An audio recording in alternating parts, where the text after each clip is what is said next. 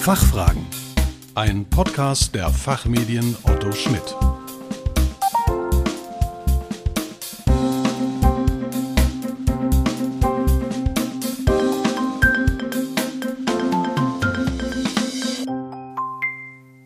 Herzlich willkommen bei den Fachfragen. Sie hören Antworten und Handlungsvorschläge zu aktuellen Themen aus Wirtschaft, Recht und Management. Mein Name ist Kerstin Pferdmenges. Unser Thema heute Neue Trends und Herausforderungen in der Compliance-Arbeit.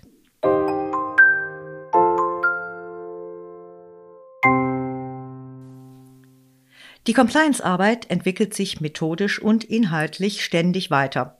Nicht wirklich überraschend, denn Krisen, gesellschaftliche Entwicklungen und auch die Digitalisierung legen ja auch keine Pause ein. Zu diesem Thema möchten wir heute Markus Brinkmann unsere fünf Fragen stellen. Er ist als Partner bei der BDO AG Wirtschaftsprüfungsgesellschaft in Hamburg tätig und als Leiter des Fachbereichs Forensic Risk and Compliance kümmert er sich unter anderem um die Prävention und Aufklärung von Wirtschaftsstraftaten. Markus Brinkmann hält zu diesen Themen auch zahlreiche Vorträge, moderiert Veranstaltungen und publiziert Artikel und Buchbeiträge. Guten Tag, Herr Brinkmann. Willkommen bei den Fachfragen. Schön, dass Sie hier sind. Schönen guten Tag. Herr Brinkmann, welche neuen Themen beobachten Sie aktuell in der Compliance-Arbeit? Ja, das ähm, ist eine, Sie hatten schon einleitend gesagt, dass es unterschiedliche Entwicklungen gibt, sogar inhaltlich und auch methodische Entwicklungen. Ähm, ich möchte auf beide kurz eingehen. Wenn wir mit den inhaltlichen Entwicklungen beginnen, dann stellen wir fest, äh, dass es getrieben durch regulatorische Anforderungen, also Gesetze, eine Vielzahl von Entwicklungen gibt. Nehmen wir mal das Finanzmarktstabilisierungsgesetz beispielsweise, auch den Corporate Governance Codex, wo immer stärker auch von den Unternehmen gefordert wird, Risk Management, interne Kontrollsystem und Compliance Management System sicherzustellen, und zwar in Bezug auf deren Angemessenheit und Wirksamkeit. Es geht weit über die Anforderungen hinaus, die wir in der Vergangenheit hatten. Dann haben wir neben diesen klassischen Themen auch noch neue Themen, zum Beispiel das Lieferketten-Sorgfaltspflichtengesetz, das auch die Unternehmen äh, dazu ähm, auffordert, über ihre bestehenden Governance-Systeme und die Integration auch des Lieferkettenthemas in die Compliance-Management-Systeme nachzudenken. Darüber hinausgehend äh, gibt es natürlich auch aufgrund der ganzen ESG-Diskussionen Erweiterungen der Compliance, gerade in der sogenannten Social-Komponente, wo es dann darum geht, sicherzustellen, dass ähm, beispielsweise Menschenrechtsthemen, Diskriminierungsrisiken, äh, aber auch äh, Themen wie äh, Kinderarbeit und dergleichen in einem äh, vernünftigen äh, Controlling gemonitort werden und die Risiken entsprechend erhoben werden. Äh, assoziiert teilweise auch mit den Lieferketten, die ich bereits äh, eingangs erwähnt hatte. Ähm, darüber hinausgehend haben wir noch weitere Themen, äh, die sich sicherlich dann eher um das Investigative kümmern. Compliance fasse ich immer über die Prävention hinausgehend auch in die Aufdeckung und die Investigation von Sachverhalten. Und wenn wir uns äh, in die Investigation bewegen, dann haben wir ein großes Thema, was auch präventiv im Übrigen beachtet werden muss, das sogenannte Greenwashing in der sogenannten nicht finanziellen Berichterstattung. Dort haben wir das große Risiko, dass Unternehmen unter öffentlichen Druck geraten und ähm, die Dinge im Unternehmen im Sinne von ESG, also Umweltthemen oder auch sozialen Themen besser darstellen, als sie wirklich sind. Das materiell ja, wie eine Bilanzmanipulation im finanziellen Sinne zu werten ist und was einen erheblichen Aufklärungsbedarf äh, nach sich zieht, aber vor allen Dingen auch in der Prävention eben sicherstellen muss, dass genau das nicht passiert. Äh, man könnte das jetzt unendlich fortführen über Cryptocurrency-Themen, die mit Geldwäsche-Risiken assoziiert sind und dergleichen. Aber ich glaube, das sind so die wichtigsten Themen mit. Ähm, was ich dann aber noch erwähnen möchte, ist, ähm, kommen wir an späterer Stelle noch zu, dass es eben auch methodische Unterschiede inzwischen gibt. Das heißt, dass eben über Effizienzsteigerung nachgedacht wird bei der Compliance-Arbeit, in der Prävention, in der Investigation, über Digitalisierung, über sogenannte Technology Assisted Reviews, auch bei Auswertung von nicht strukturierten Daten Und äh, da gibt es äh, also durchaus auch äh, methodische Quantensprünge äh, durch Unterstützung auch der ähm, des Self-Learnings äh, dieser Tools. Ändern sich denn die Technologien in der Compliance? Ja, also das ist ein sehr guter Anknüpfungspunkt an das Vorhergesagte.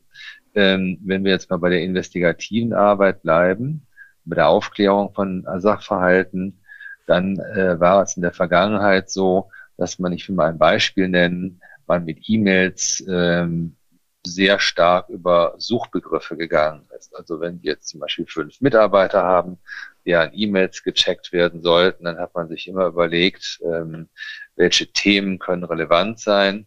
Die hat man gefiltert in Form von Suchbegriffen, um dann die E-Mail-Flut für die Untersuchung im Detail auf ein erträgliches Maß zu reduzieren. Ähm, dabei hat man aber auch teilweise Sachen übersehen. Und wir können heute über künstliche Intelligenz die Kommunikationsdaten viel besser in einen Beziehungszusammenhang setzen, verstehen, wer hat mit wem über was gesprochen und das bildhaft darstellen, um auch dann die besten ähm, Suchmechanismen zu finden. Darüber hinausgehend lernt die Maschine, also in diesem Programm, während des Untersuchens mit und wir können halt dem Computer beibringen, der Software, eine immer stärkere Relevanz herauszufiltern, also dass das System uns nachher durchaus die Möglichkeit bietet, zu erkennen, wie wahrscheinlich sind Treffer in diesem Datenbestand, die relevant sind für die Untersuchung und wo nimmt die Wahrscheinlichkeit auch ab, um damit die Effizienz massiv nach vorne zu treiben. Das andere, was wir an technologischen Sprüngen haben, ist sicherlich, dass wir uns auch Gedanken machen können, wie können wir bei der Entdeckung von Risiken über Automatisierung nachdenken, zum Beispiel wenn es um Hintergrundrecherchen geht.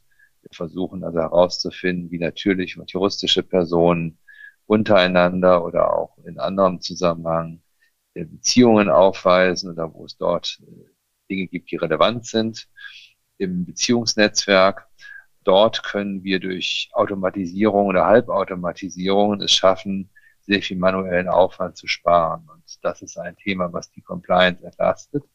Darüber hinausgehen kann sie auch bei den strukturierten Daten, also bei den Daten aus den Buchhaltungssystemen, ERP-Systemen, viel besser ähm, erkennen, wo es risikobehaftete Themen gibt. Diese datenanalytischen Methoden ermöglichen uns, Risiken in Daten zu erkennen. Zum Beispiel gibt es bei Unterschlagungen bestimmte Stammdaten, Kreditorenstammdaten oder Mitarbeiterstammdaten, die in einem systematischen Zusammenhang stehen können, um sehr viel gezielter vorzugehen. Also es gibt eine Vielzahl von technologischen Entwicklungen, die immer weiter sich entwickelt haben und die es uns ermöglichen, den Compliance-Arbeiten im Sinne der Effizienz massiv Rechnung zu tragen. Und was bedeuten neue Themen und Technologien für die Anforderungen an Mitarbeiter? Was denken Sie? Ja, das ist eindeutig eine deutlich interdisziplinärere Zusammensetzung. Ähm, es gab früher immer die Auffassung, äh, oder immer ist vielleicht nicht ganz korrekt, jedenfalls häufig gab es die Auffassung, äh, ein Jurist müsse ein Compliance Officer sein, weil es eben sehr rechtsgetrieben ist. Ähm, wir haben natürlich auch die Notwendigkeit, juristische Sachverstand in die Compliance-Arbeit hineinzuziehen, weil eben die Frage sich immer stellt, wie relevant ist ein Thema rechtlich, ist es eine Straftat möglicherweise, welche arbeitsrechtlichen Konsequenzen gibt es und dergleichen. Aber ähm, die Erfahrung lehrt eben, dass das alleine nicht reicht. Es reicht auch nicht alleine der betriebswirtschaftliche Aspekt, um den Beziehungszusammenhang auch im Rechnungswesen, Buchhaltungsmechanismen zu erkennen, um äh, Prozesse zu analysieren. Es reicht auch nicht alleine die IT, äh, die ich gerade ansprach, um technologische Fortschritte entsprechend einzupreisen, sondern es reicht nur, wenn äh, diese genannten Gruppen Beispiele zu nennen, zusammenarbeiten können und müssen. Das bedeutet, wir haben in der Regel Juristen, wir haben Betriebswirte oder Kriminologen, wir haben ITler und vielleicht sogar noch andere Personengruppen wie Psychologen, äh, die in der Compliance eine Rolle spielen, Und es kann manchmal auch zu externen Unterstützungen führen, wenn Unternehmen mangels äh, kritischer Größe das nicht alles selbst vorhalten können. Aber eine alleinige Ausrichtung auf ein Fachgebiet in der Compliance reicht eben äh, heute nicht mehr aus. Glauben Sie, dass Compliance in Zukunft nur noch remote erfolgen kann und dass die Compliance Officer von wo auch immer auf der Welt arbeiten können? Nein, das glaube ich nicht. Ich glaube, die Compliance-Arbeit äh, wird digitaler. Es wird auch mehr remote möglich sein als in der Vergangenheit. Äh, wir erfahren aber jetzt schon auch, dass äh, gerade durch die äh, Corona-Restriktionen der Vergangenheit wo Reisen in bestimmte Gebiete, zum Beispiel China ist ein, ein gutes Beispiel dafür, nahezu unzugänglich war für längere Zeit, es dort eben Compliance-Risiken gibt, die sich deutlich verstärkt haben, weil auch natürlich die Präsenz einer Compliance-Funktion vor Ort eine psychologische Funktion hat. Natürlich nicht nur, aber auch. Ähm, das bedeutet, ähm, Compliance muss mit Menschen arbeiten, muss interagieren. Äh, es bedeutet auch, dass äh, die Vorortpräsenz eine, wie ich schon sagte, ähm, psychologische Funktion hat, aber sie hat darüber hinausgehend auch eine andere Funktion, nämlich dass häufig Ansprachen erfolgen, informeller Art, die nicht äh, voraussehbar waren. Das heißt beispielsweise, wenn ein Compliance-Mitarbeiter im Büro ist und ein Mitarbeiter auch, dann wird es vielleicht eine informelle Gesprächssituation geben beim Mittagessen oder bei anderer Gelegenheit. Und der Compliance Officer erfährt Sachverhalte, die er sonst im strukturierten Prozess nie erfahren hätte. Also eine reine ähm, Situation des Arbeitens außerhalb der ähm, eigentlichen Arbeitsstätte oder des nur zu Hause oder wo auch immer Arbeitens wird es aus meiner Sicht aus Effizienz und auch aus Effektivitätsgründen nicht geben können.